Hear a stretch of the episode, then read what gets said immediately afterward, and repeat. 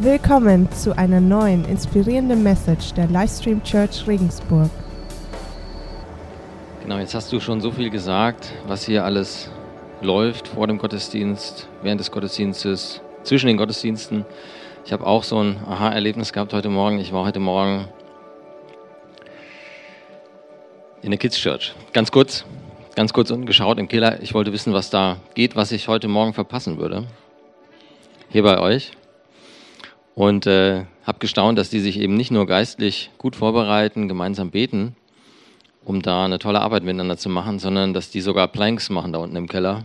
Die Mitarbeiter, der Wahnsinn. Also echt krass, wenn du Herausforderungen suchst, hier gerne im Aufbauteam oder aber in der Kids Church, die halten sich auch fit.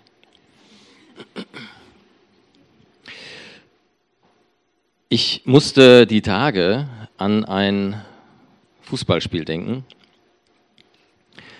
das, ich weiß nicht, keine Ahnung. Schaut jemand Fußball gelegentlich? Gelegentlich, ja. Wir sind unter Christen, also ganz wenige und die, die es trotzdem machen, zeigen es nicht. Okay. Ähm, ich musste an Fußballspiel denken und zwar ist es bei mir so, dass ich mich normalerweise total schlecht an Fußballspiele erinnern kann. Also wenn ich sie überhaupt anschaue. Ich habe da echt Lücken. Ich kann mir das total schlecht einprägen. Mein Jüngster, der weiß das dann alles, wer von wo geschossen hat und so. Aber ich kann mir das nicht merken. Und es gibt ein Spiel, an das kann ich mich schemenhaft erinnern, weil mich das so beeindruckt hat. Und dieses Spiel ist überschrieben, rückblickend mit dem Titel Wunder von Istanbul.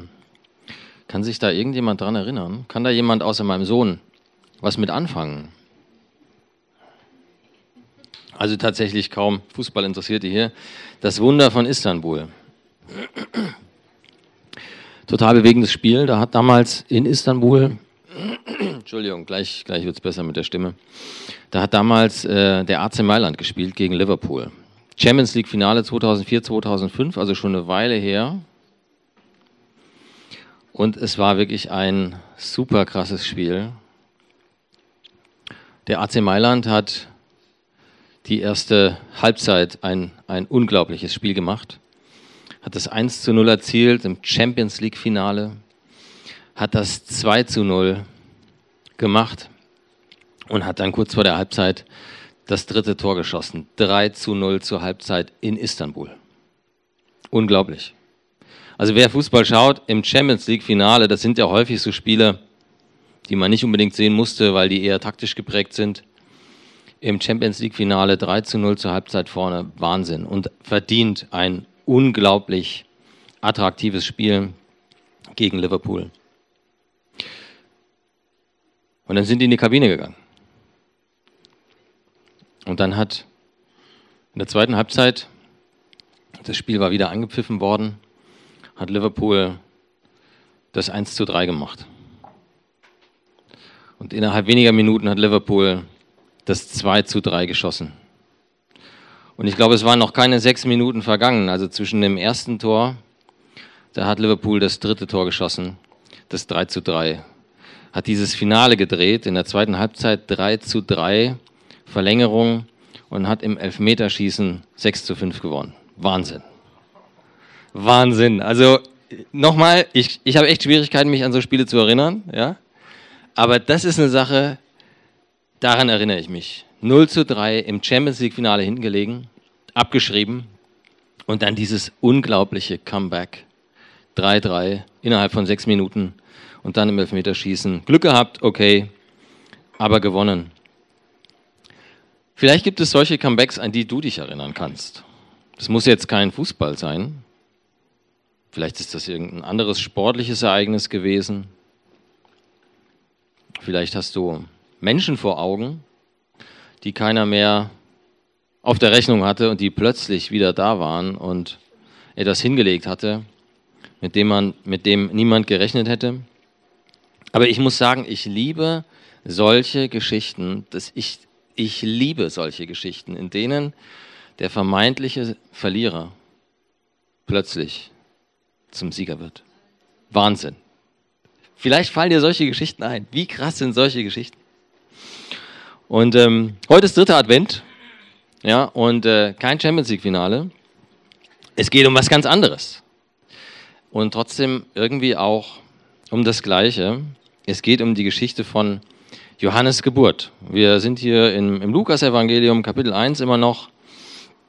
Es geht um die Geschichte von Johannes Geburt. Und bevor ich diesen Text mit euch lese, möchte ich kurz die Richtung so ein bisschen andeuten. Auch in dieser Geschichte, meine ich, finden wir Comebacks. Und wir finden nicht nur ein Comeback, wir finden auch nicht nur zwei Comebacks, sondern wir finden drei unglaubliche Comebacks in diesen wenigen Versen. Und die will ich ganz kurz skizzieren. Das erste Comeback ist das Comeback von Elisabeth. Elisabeth ist eine Frau gewesen, die Gott von Herzen gedient hat, die zusammen mit ihrem Mann Zacharias Gott über so viele Jahre treu gedient hat, ihren Weg gegangen ist, Gott geehrt hat, ihm gedient hat und die trotz ja, trotz all ihres Gehorsams und all ihres Vertrauens einen echt schwierigen Weg gegangen ist, die sich ihr Leben lang Kinder gewünscht hat und nie, nie ein Kind zur Welt gebracht hat. Und die irgendwann, und sie hat Gott weiterhin treu gedient, und sie hat Gott vertraut, und sie hat Gott geehrt an jedem einzelnen Tag ihres Lebens. Das ist das, was die Bibel über sie schreibt. Ich lese euch das mal ganz kurz vor. Das ist Lukas 1, die Verse 6 und 7. Beide, Elisabeth und Zacharias, lebten so, wie es Gott gefiel und hielten sich in allem genau an die Gebote und Weisungen des Herrn. Sie hatten keine Kinder, denn Elisabeth war unfruchtbar und jetzt waren sie beide alt. Das ist das erste Comeback, das wir gleich erleben werden in diesen Versen. Das Comeback Elisabeths, die in einer Zeit, wo niemand mehr damit rechnete, dass da noch irgendwas gehen würde bei den beiden, zum ersten Mal Mutter wird. Das zweite Comeback übersieht man fast. Das zweite Comeback ist das Comeback von Zacharias. Als der, einige von euch kennen diese Geschichte, als der im Tempel plötzlich einem Engel begegnete und es ihm die Sprache verschlug, er nicht mehr sprechen konnte, da war noch den meisten klar, da muss irgendwas, da muss irgendwas im Tempel passiert sein. Der hat, der hat eine Erscheinung gehabt, also das, das war dann klar. Aber inzwischen irgendwie, es war viel Zeit vergangen, es waren viele Monate vergangen, neun Monate, und er konnte irgendwie immer noch nicht sprechen. Und ganz ehrlich, ich meine, seine Frau war schon relativ alt, ne? er selber auch nicht mehr der Jüngste. Gibt so ein paar Risikofaktoren. Und ja, wahrscheinlich war das doch einfach ein Schlaganfall. Ne? Also und auch da stand man in der Versuchung, diesen Mann abzuschreiben und zu sagen, okay, wird wohl nichts mehr. Plötzlich spricht er wieder. Plötzlich spricht er wieder, ist voll da. Das dritte Comeback, das wir gleich erleben werden in diesen Versen, vielen Dank, Bettina. Ähm, das dritte Comeback ist das Comeback des Ewigen, ist das Comeback Gottes. Ja. Gott hatte für viele Generationen. Gott hatte über mehrere hundert Jahre nicht mehr gesprochen, hatte sich nicht mehr gezeigt. Da war kein sichtbares Handeln Gottes gewesen. Damals, als Jerusalem als Schatten seiner selbst wieder aufgebaut wurde, unter Esra, unter Nehemia, da hatte Gott noch gehandelt, da hatte Gott gesprochen, da waren Wunder geschehen, aber seitdem waren viele, viele Jahre vergangen. Da hatte es Generationen gegeben, die noch gehört hatten, was damals geschehen war und wie die Herrlichkeit Gottes den Tempel und wie Mose vor noch viel mehr Jahren das Meer geteilt haben sollte. Und äh, seitdem war nichts passiert. Ich weiß nicht, wir haben ja diese Arroganz als Westler. Äh, wir haben ja diese Arroganz zu glauben, dass ja, wir alles so ein bisschen besser wissen. Ne? Dass wir alles so ein bisschen differenzierter betrachten, dass wir so ein bisschen abgeklärter sind.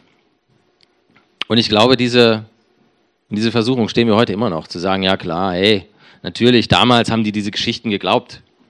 Ne? Aber nee, ganz ehrlich, also ist ja toll, wenn dein Opa dir erzählt, da gab es das und dein Uropa und wenn dein Uropa vielleicht noch, aber irgendwann fragst du dich auch in dieser Zeit, ob da echt noch was kommt ob das, ob das nicht doch einfach nur so ja, Geschichten waren. aber diese Geschichte vielleicht doch, also entweder zu Ende ist oder, oder, oder aber nie wirklich stattgefunden hat. Also ich glaube, so blöd, wie wir meinen, ja, waren die Menschen damals auch nicht. Und ähm, jetzt war lange nichts passiert und es gab diese Religion, es gab einen Haufen zusätzlicher Vorschriften und Gebote. Das Ganze wurde immer technischer. Ne? Wenn so ein Ding hohl wird, wenn da kein, kein Leben mehr ist, dann wird das halt immer technischer, immer oberflächlicher, immer äußerlicher. Ähm, aber Gott hatte irgendwie keiner mehr gesehen. Gott, Gott war niemand mehr begegnet. Gott hatte nicht mehr gesprochen. Und plötzlich passiert was total Verrücktes. Plötzlich bekommen die Ersten so eine Ahnung, dass Gott noch nicht ganz aus dem Rennen ist, dass die Geschichte vielleicht weitergeht. Das ist dieses dritte, dritte Comeback. Und ich möchte euch diese Verse gerne lesen. Wir machen da weiter, wo du letztes Mal aufgehört hast, Bettina. Wir fangen hier an in Lukas 1, 57. Haltet euch fest, das sind jetzt ein paar Verse. Ich lese die durch. Lasst euch darauf ein. Für Elisabeth war die Zeit der Entbindung gekommen und sie brachte einen Sohn zur Welt. Ihre Nachbarn und Verwandten hörten, dass der Herr Erbarmen mit ihr gehabt und ihr auf so wunderbare Weise geholfen hatte, und sie freuten sich mit ihr. Als das Kind acht Tage alt war, kamen sie zu seiner Beschneidung zusammen. Sie wollten ihm den Namen seines Vaters, Zacharias, geben. Doch die Mutter des Kindes widersprach. Nein, sagte sie, er soll Johannes heißen. Aber es gibt doch in deiner Verwandtschaft keinen, der so heißt, wandten die anderen ein. Sie fragten deshalb den Vater durch Zeichen, also der schien auch nichts zu verstehen, der schien nicht, nicht hören zu können. Sie fragten daher den Vater des Kindes durch Zeichen, wie er das Kind nennen wollte. Zacharias ließ sich ein Schreibtäfelchen geben und schrieb darauf, sein Name ist Johannes. Während sich alle noch darüber wunderten, konnte Zacharias mit einem Mal wieder reden. Seine Zunge war gelöst und er pries Gott. Furcht und Staunen ergriff alle, die in jener Gegend wohnten. Und im ganzen Bergland von Judäa sprach sich herum, was geschehen war. Alle, die davon hörten, wurden nachdenklich und fragten sich, was wird wohl aus diesem Kind einmal werden? Denn es war offensichtlich, dass die Hand des Herrn mit ihm war. Zacharias, der Vater des Neugeborenen, wurde mit dem Heiligen Geist erfüllt und begann prophetisch zu reden. Er sagte, gepriesen sei der Herr, der Gott Israels, er hat sich seines Volkes angenommen und hat ihm Erlösung gebracht. Aus dem Haus seines Vaters David hat er für uns einen starken Retter hervorgehen lassen, wie er es schon vor langer Zeit durch das Wort seiner heiligen Propheten angekündigt hatte. Einen, der uns aus der Gewalt unserer Feinde rettet und uns aus den Händen all derer befreit, die uns hassen. So erbarmt sich Gott seines Volkes und hilft uns, wie er es unseren Vorfahren zugesagt hat. Er vergisst seinen heiligen Bund nicht. Er denkt an den Eid, den er unserem Stammvater Abraham geschworen hat, dass er uns aus den Händen unserer Feinde befreien wird und dass wir ihm unser ganzes Leben lang ohne Furcht in Heiligkeit und Gerechtigkeit in seiner Gegenwart dienen werden. Und du, Kind, wirst Prophet des Höchsten genannt werden. Denn du wirst vor dem Herrn hergehen und ihm den Weg bereiten. Du wirst sein Volk zu der Erkenntnis führen, dass es durch die Vergebung seiner Sünden gerettet wird. Denn unser Gott ist voll Erbarmen. Darum wird auch der helle Morgenglanz aus der Höhe zu uns kommen, um denen Licht zu bringen, die in der Finsternis und im Schatten des Todes leben und um unsere Schritte auf den Weg des Friedens zu lenken. Johannes wuchs heran und wurde stark im Geist. Er lebte in der Wüste bis zu dem Tag, an dem er öffentlich in Israel auftrat. Das ist die Geschichte. Ähm, ich finde es, find es beeindruckend, ähm, von Elisabeth Zacharias zu lesen. Ich habe euch vorhin diese zwei Verse vorgelesen, Verse 6 und 7, wo die zwei echt ein, ein mega Zeugnis ausgestellt bekommen. dass sie in allen Punkten der Gebote Gottes tadellos lebten, dass sie Gott treu dienten, dass sie hingegeben nachfolgten, dass sie total fokussiert waren auf den, der sie geschaffen hatte, der sie berufen hatte. Und trotzdem waren sie nicht komplett. Das ist wieder diese Frage, wie kann das sein, dass Menschen, die glauben, wie kann das sein, dass die diesen Herzenswunsch haben und hey, das war nichts Unanständiges. Die haben sich nichts gewünscht, was irgendwie, wo einer gesagt hat, hey, das kannst du nicht machen. Nee, Johannes, jetzt komm mal wieder auf den Teppich. Nee, also das muss echt nicht sein. Das war, ey, das war ein total verständlicher Wunsch. Warum, war, warum geht sowas nicht? Die, alles, was die sich gewünscht hatten, waren Kinder.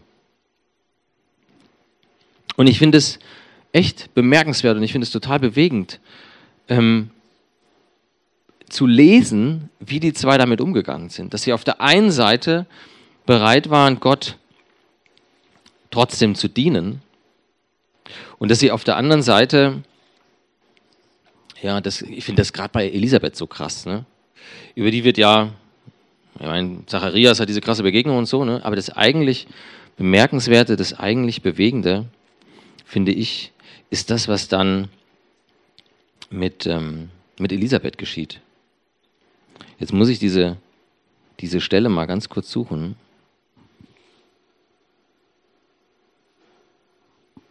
Das ist Vers 24, da steht, bald darauf wurde seine Frau Elisabeth schwanger.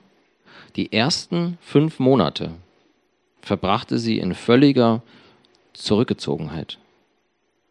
Sie sagte, der Herr hat Großes an mir getan, die Menschen verachteten mich, aber er hat mich gnädig angesehen und hat meine Schande von mir genommen. Ich finde, das, das verdeutlicht, wie tief sowas geht. Ne? Das ist das, was echt, das ist was zutiefst Persönliches, was das mit dir macht, ne? wenn du keine Kinder hast. Oder wenn Gott plötzlich diese, diese Gebete erhört und dir dieses Geschenk macht. Und sie hat sich verborgen für fünf Monate. Sie hat sich isoliert, weil sie das so bewegt hat. Echt total krass. Also bewegend.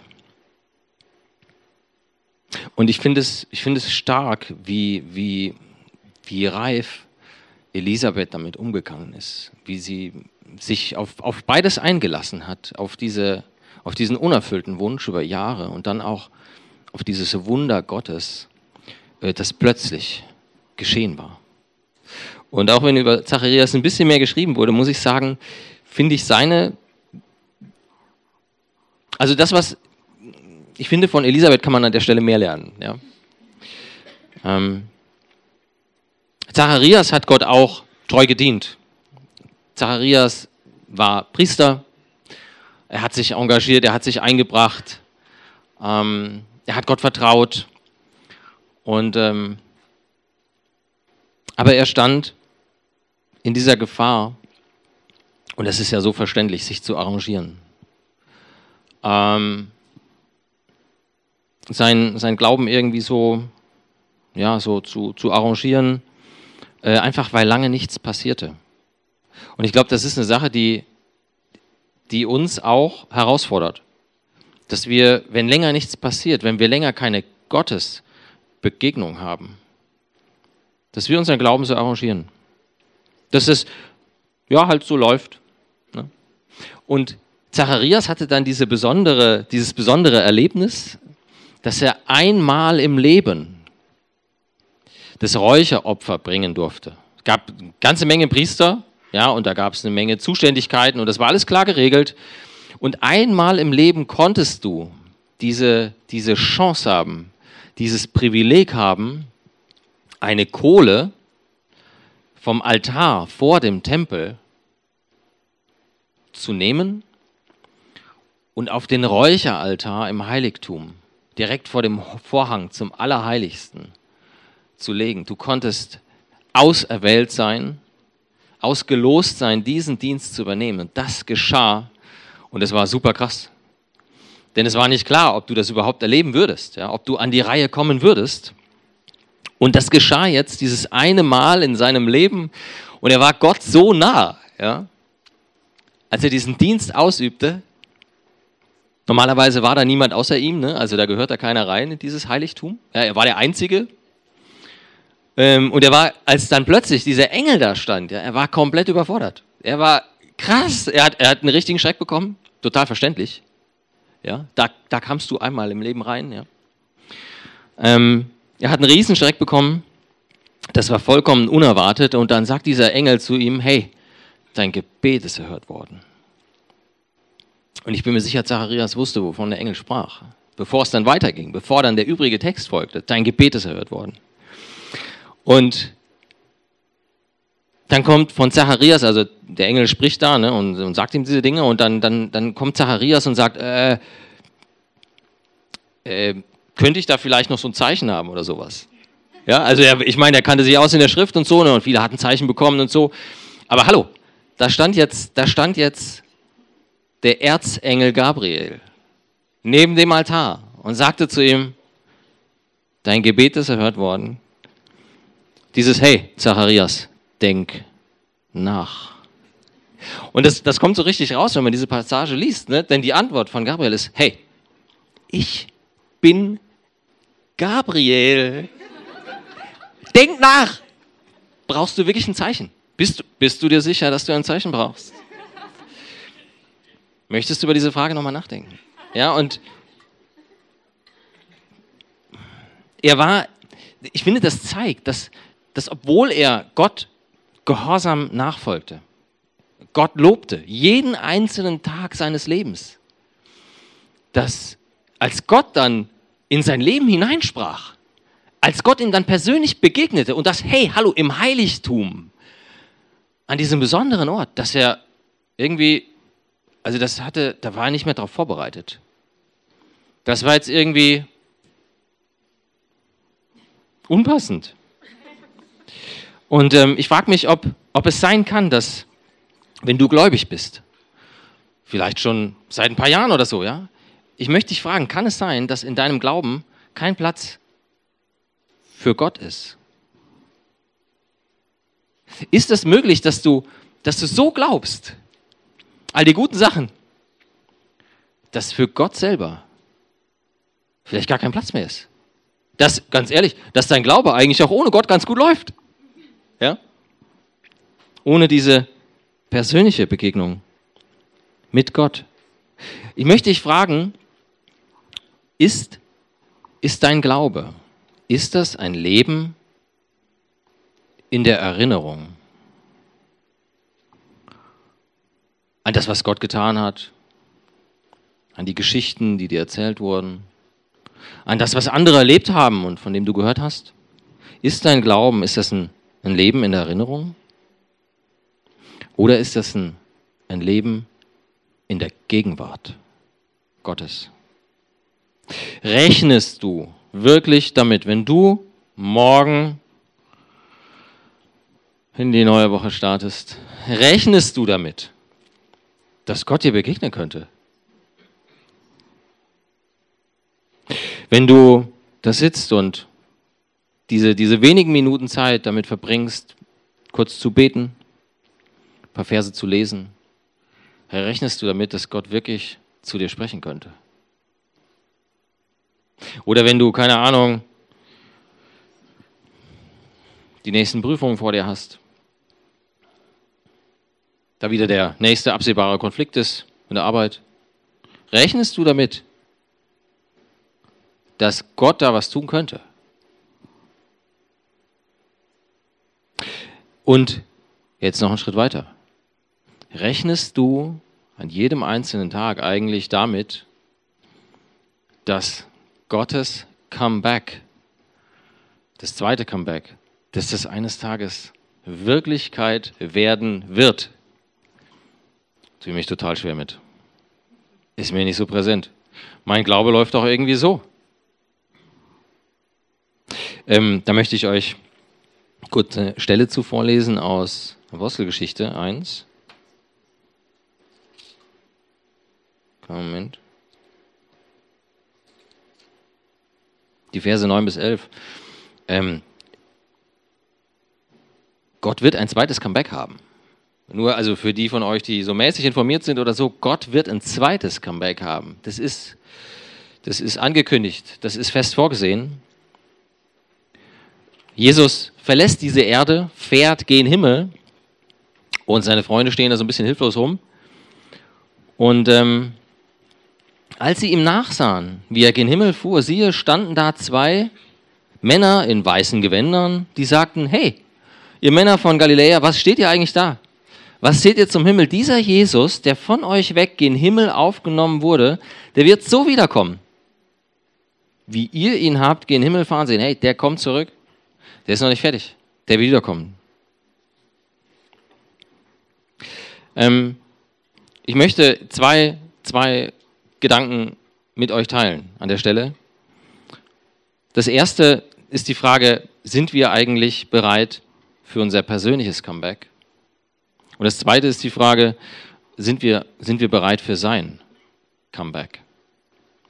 Vielleicht zum ersten, bist du, wenn du dein Leben betrachtest, vielleicht ist dein Leben eine einzige Erfolgsgeschichte. Wahnsinn. Wahnsinn. Vielleicht ist dein Leben wirklich super krass. Alle lieben dich. Jeder möchte mit dir befreundet sein. Ähm, aber vielleicht hast du auch noch nie so ein richtiges Comeback erlebt. Vielleicht bist du auch noch nie so richtig durchgestartet.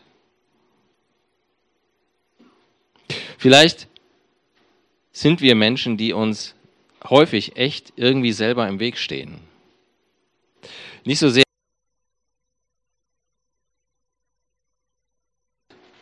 sondern die eigentlich an sich selber scheitern weil wir uns selber im Weg stehen. Vielleicht ist es auch so, klar, dass viele von uns irgendwie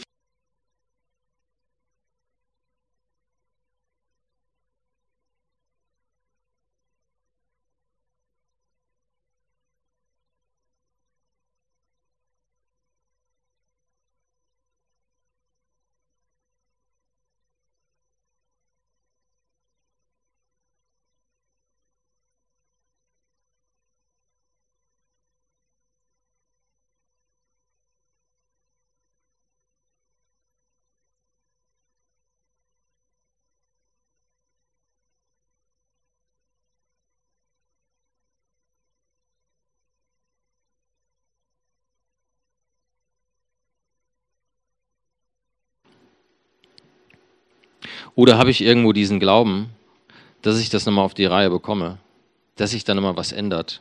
Vielleicht habe ich den auch verloren.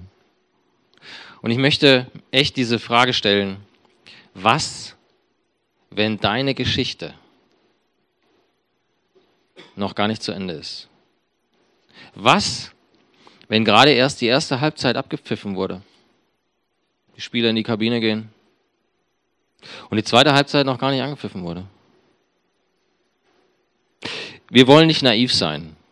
Überhaupt nicht. Und ich will auch hier, ich will hier keinen Scheiß erzählen und sagen, hey, es wird alles super, es wird alles prima, alles gut. Ja? Das will ich nicht sagen. Äh, nicht alle Geschichten gehen so aus. Aber ich möchte sagen, das hier war so eine Geschichte, ähm, wo die zweite Halbzeit komplett anders lief. Und ähm, ich, möchte euch, ich möchte euch das mitgeben. Ich, ich will das mir selber sagen. Hey, niemand hat so viel Spaß an Comebacks wie Gott. Niemand hat so viele Comebacks begleitet, inszeniert wie der ewige Selbst. Ich habe ich hab mich ähm, hingesetzt ja, und einfach mal so ein bisschen so ein paar Sachen angeschaut. Ne? Die Bibel ist voll von Comebacks. Und ganz ehrlich, das macht die Bibel so krass. Und wir können uns da aufs Alte Testament konzentrieren. Wir müssen das Neue Testament gar nicht anfangen. Ja? Ich habe hier so eine Liste zusammengestellt gestern Abend, das ging ziemlich schnell. Ja? Und ich habe die Hälfte wieder weggestrichen, weil ich gedacht habe, das kannst du nicht bringen, das ist zu viel. Aber ich möchte einfach so ein paar Namen, ein paar, so ein paar Namen mal nennen. Ja? Das Comeback von Josef. Wie oft? Und da war er gerade wieder aufgestanden. Da schien es gerade wieder zu laufen. Wie oft hatte Josef ein Comeback, das Gott ihm geschenkt hat, bevor er am Ende ganz, ganz oben stand? Unglaubliche Geschichte. Oder nehmen wir Mose, ja, schon wieder Mose, ja. 40 Jahre im Abseits. 40 Jahre draußen, nichts, Bedeutungslosigkeit, Schafe. Selber abgeschrieben, ja, okay. Bevor Gott ihn wieder beruft. Hannah, ja, wieder so eine Geschichte, wo eine Frau einen Wunsch hatte, Kinder zu bekommen, die später einen Propheten zur Welt bringen sollte. Samuel, der Könige salbte, ja, die auch vermeintlich, wo der Drops gelutscht war, wo, wo, wo das Ende klar war, ähm, und die dieses Wunder erlebt. David, ja, hier die Prominenz aus dem Alten Testament, der floh, ja, der sich verkroch, äh, um dann König zu werden. Ja, ist vielleicht noch der am wenigsten spektakuläre Fall. Hiskia, ja, König über Juda, Israel belagert, ja, und sein Heer von Assyrien vor den Mauern.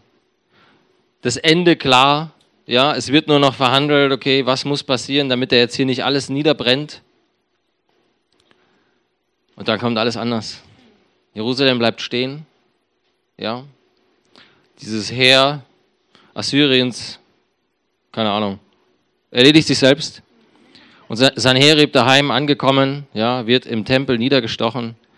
Unglaubliche Geschichte, da gibt es noch mehr Geschichten von. Ich wollte euch jetzt nur die hier nennen, ja. Wahnsinn. Eine Geschichte, die ich total krass finde, ist auch die von, von Esther und Mordecai. Ja. Wenn man sich das überlegt, wie, wie Esther startet, ja, was, was da irgendwie aus ihrem Leben zu werden schien, Wahnsinnsgeschichte. Und dann das mit Mordecai, das finde ich noch krasser, muss ich sagen.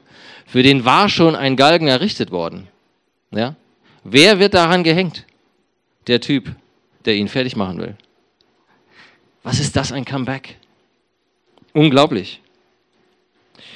Dann die Geschichte, jetzt machen wir einen großen Sprung, von Elisabeth und Zacharias. Die Bibel ist voll solcher Geschichten und ganz ehrlich, ich liebe diese Geschichten.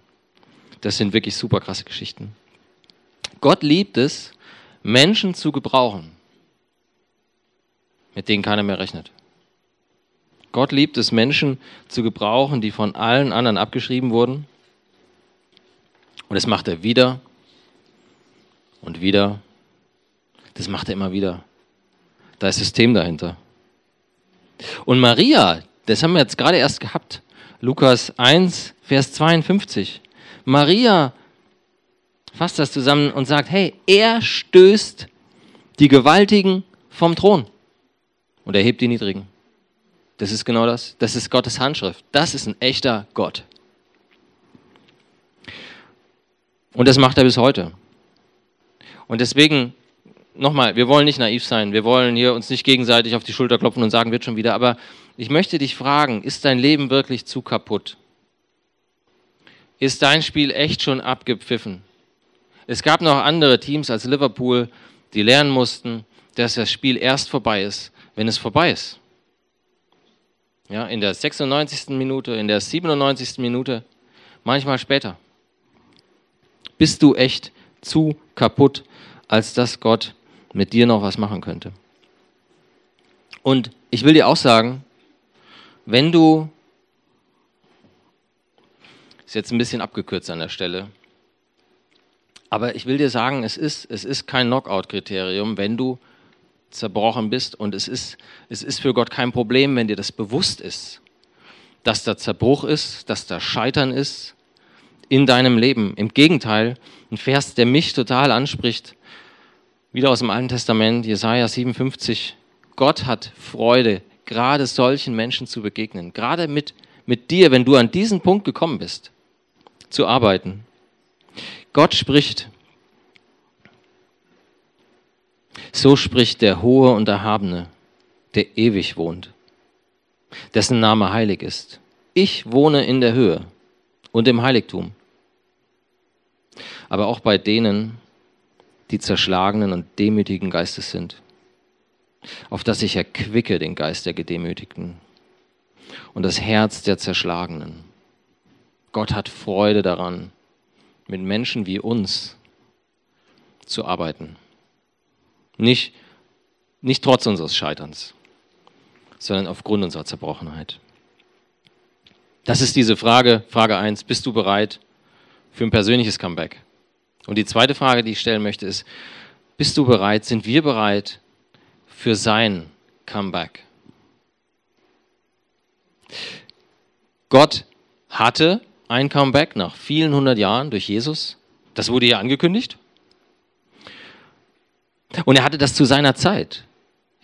Gottes Planung ist so anders. Ne? Also die Zeit von Elisabeth, die war eigentlich, das war schon alles durch. Das war also, da war mit Planung und so, da war wenig zu erwarten. Gott hatte dieses Comeback mit Johannes und Jesus zu seiner Zeit, zu dem Zeitpunkt, der ihm angemessen erschien. Er hat das ankündigen lassen durch Johannes. Johannes war dann derjenige, der sagen würde, hey, da ist einer, der ist größer. Da ist jemand, da ist ein Lamm, das gekommen ist, um die Sünden der Welt zu tragen. Da ist jemand, der eine Antwort hat auf deine Frage, wohin mit meiner Schuld? Wohin mit meiner Zerbrochenheit? Wohin mit meinem Scheitern? Aber das war nicht Gottes letztes Comeback. Gott liebt Comebacks viel zu sehr. Wir schauen raus aus dem Fenster, wir lesen die Nachrichten und wir denken uns, wo soll das alles hinführen? Die Richtung ist klar. Es ist klar, wo das hinführt es wird noch ein Comeback geben. Egal wie das im Moment ausschaut, vollkommen egal, was morgen in der Zeitung steht, keine Ahnung. Es wird nochmal ein Comeback geben. Und der Advent, ja, ne, der Advent ist ein Reminder, ist eine Erinnerung daran, dass dieses zweite Comeback kommen wird. Die Geschichte Gottes geht immer noch weiter. Das Spiel läuft noch. Ich musste an dieses Lied denken, Hillsong. I live my life in remembrance. Aber ich will fragen, ist unser Leben wirklich nur ein Leben der Erinnerung? Dass wir uns an das Gestern erinnerten. Ich glaube, es gibt ein, ein Remembrance 2.0. I live my life in expectance. Ich erwarte, dass dann weiteres Comeback kommen wird. Und wenn man ganz ehrlich ist, dann kommt das in diesem Lied am Ende auch deutlich raus. I live my life in expectance. Wir werden ihn eines Tages mit eigenen Augen sehen. Wir werden vor ihm stehen und ja, ich möchte, möchte euch ermutigen, vorbereitet zu sein, wachsam zu sein. In Matthäus 25 heißt es, hey, seid wachsam, denn wir wissen weder die Zeit noch die Stunde. Keine Ahnung, wann das soweit sein wird. Aber Gott wird sein Comeback haben. Ich liebe Comebacks, egal ob im Fußball. Vielleicht hast du ähnliche, ähnliche Erinnerungen an Comebacks, an Geschichten, die dich erinnert haben, die plötzlich ganz anders ausgegangen sind, als alle anderen das gedacht hatten. Die Bibel ist voll solcher Comebacks und das größte Comeback steht noch aus, steht noch bevor. Gott hat seine Versprechen bisher immer erfüllt und ich rechne damit, dass er das auch diesmal tut. Amen.